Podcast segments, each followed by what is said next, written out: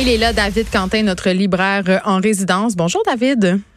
Allô, Geneviève. Écoute, euh, rapidement, on va se parler des prix Goncourt, euh, du prix féminin aussi, parce que les gagnants ont été dévoilés.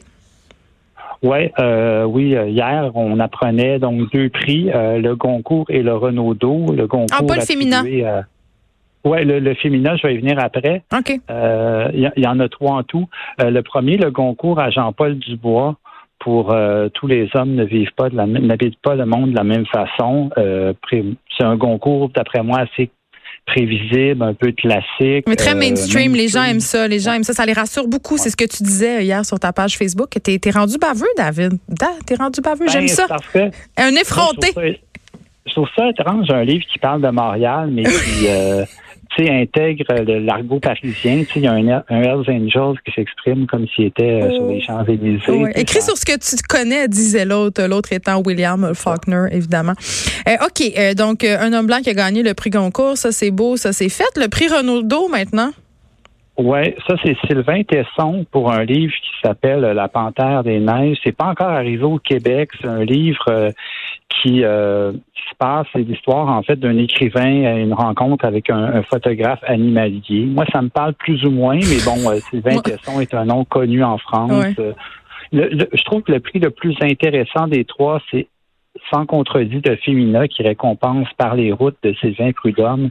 C'est un auteur. Attends, David, euh, je m'excuse, il faut que je te coupe un peu la parole euh, parce que moi, ça me sidère un peu qu'on remette le Femina euh, à un auteur. On sait quand même que c'est un prix littéraire qui a été créé, ça fait longtemps, en 1904, par 22 collaboratrices de magazine, du magazine en fait La Vie heureuse, parce que c'était une réponse en fait au Goncourt qui était jugé misogyne. Donc, on s'est bien éloigné de la nature de ce prix-là avec le temps.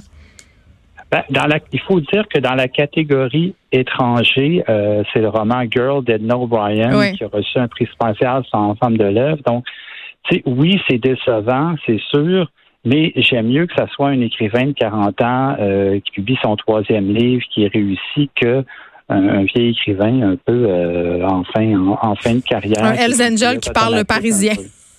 C'est ça. bon, OK. On est baveux aujourd'hui. OK. Euh, et là, euh, aujourd'hui, je disais que tes recommandations, euh, je disais un peu les gens au début, je disais que tu allais mettre un peu de piquant dans notre November Rain.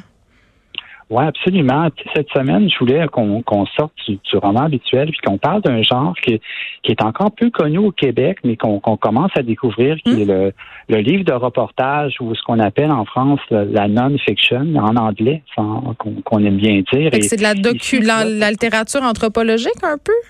Ben, tu vois, un bon exemple de ça au Québec, c'est Hugo Meunier avec avec Walmart qui, s'en va infiltrer euh, comme ça une, grande compagnie, nous livre un peu un récit qui entre l'enquête journalistique, mais avec vraiment une, qualité littéraire et une recherche d'écriture. Donc moi, j'ai choisi trois livres qui traitent de sujets bon très très délicats et tabous.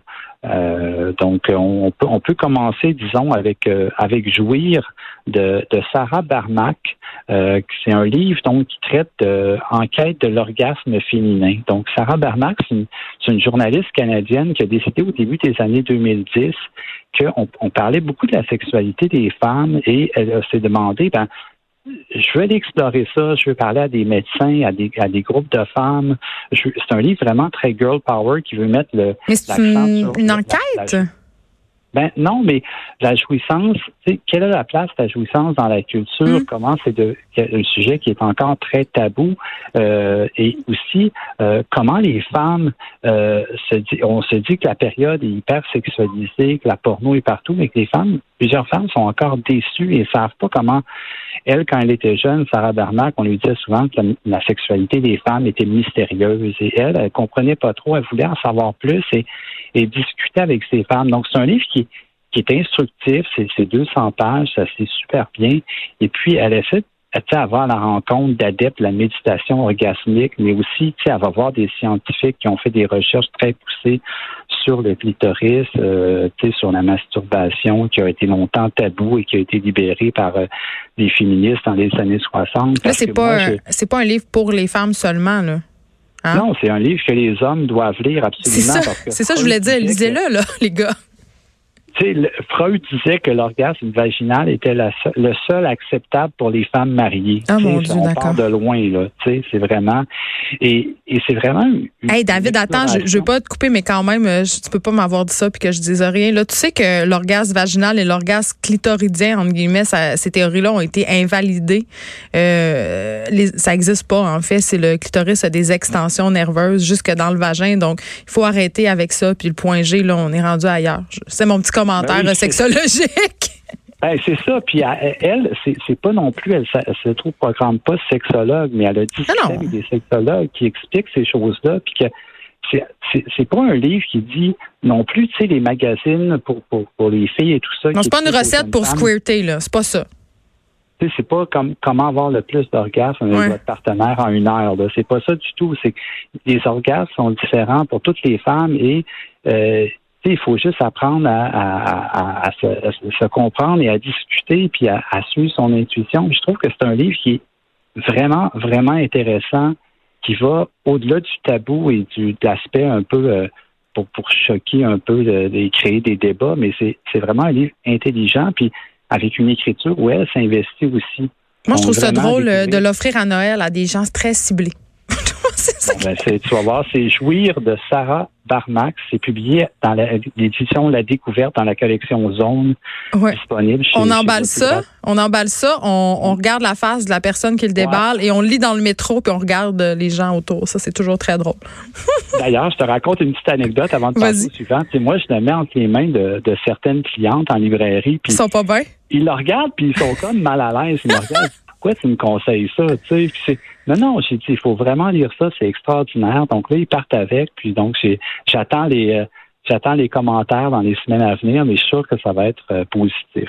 comme quoi, euh, mais c'est ça, il y a encore un grand tabou autour de la jouissance des femmes. On veut pas trop le savoir, puis on veut surtout pas en parler. OK, maintenant tu me parles d'un livre qui s'appelle The Undying. Oui, un livre en anglais, c'est rare que je fais ben ça. Oui, hein, qu'est-ce qui se passe? vraiment important.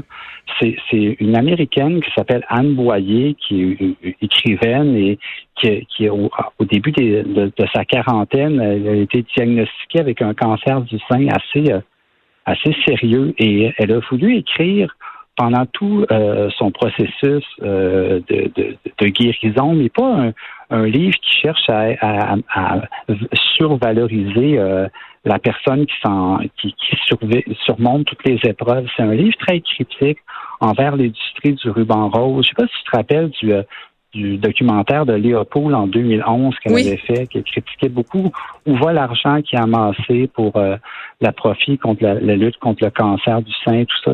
C'est vraiment, ça va un peu dans ce sens-là. Et, et c'est très personnel, c'est très touchant. Euh, c'est fait sous forme de fragments, hein, un peu à, à, la première personne. Et, et ça, ça va au-delà de sa petite personne et des obstacles qu'elle surmonte pour en arriver à une, euh, un rétablissement. Puis elle est toujours vivante aujourd'hui, mais c'est elle, elle, parle de Suzanne Sontag, de Cathy Hacker, qui sont des, écrivaines, des intellectuels qui ont été atteints par, euh, par le cancer et qui ont dû combattre et, et s'enlever de la tête cette image un peu de la la survivante qui doit un peu toujours. Euh, oui, la combattante, là. Elle a, gagné son combat. Non, non, je sais, ça fait suer euh, bien du monde. J'ai reçu des femmes ici qui étaient atteintes euh, d'un cancer du sein stade 4 et il n'y avait rien qui les faisait sortir plus de leur gond que cette idée qu'on peut volontairement vaincre le cancer par la volonté. Là. Non, ça ne passait pas du tout. Puis, tu sais, il y a, une qualité littéraire aussi dans son dans son texte, c'est indéniable. Puis, en, aux États-Unis, ça fait beaucoup réagir parce que elle questionne le système de santé comme quoi les, les sorties euh, de, de, de, traitements très, très durs, très sévères. Elle devait retourner donner des cours en création littéraire et tout ça. Puis, elle, critique le système de santé aux États-Unis et c'est c'est vraiment un livre d'actualité très puissant qui fait beaucoup réfléchir. Donc, euh, OK. Passons, euh, passons au dernier titre, euh, un, livre de Jessica Brother.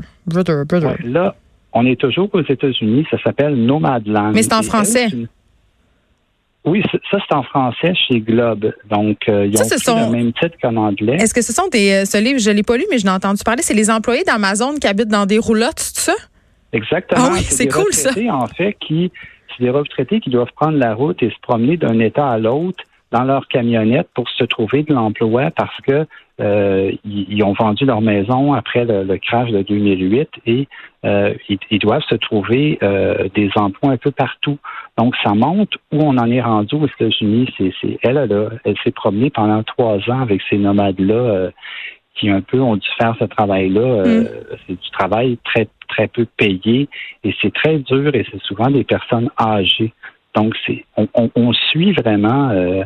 C'est vraiment, je trouve, un livre ouvre les yeux sur quelque chose qui se passe euh, aux États-Unis qu'on ne voit pas toujours dans les reportages. Et ça va plus loin que le simple article. C'est qu'elle pousse vraiment avec des, exemples, des témoignages. Mais c'est pas une journaliste, cette fille-là, là, oui? Non? Mais c'est une journaliste. C'est vraiment quelqu'un qui a voulu accompagner les gens.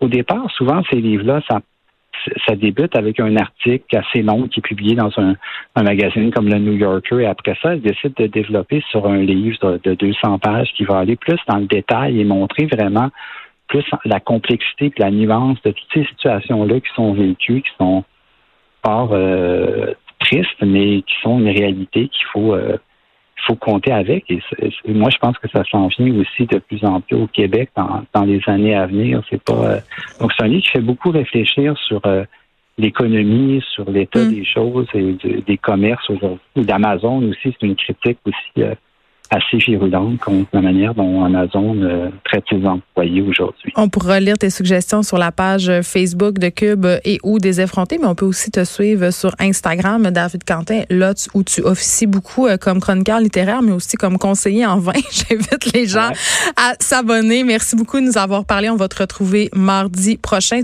Pendant ce temps-là, tu vas retourner vendre des livres. C'est déjà tout pour nous pour aujourd'hui. On se retrouve demain de 1 à 3. Mario Dumont et Vincent Dessereau suivent dans quelques instants à demain.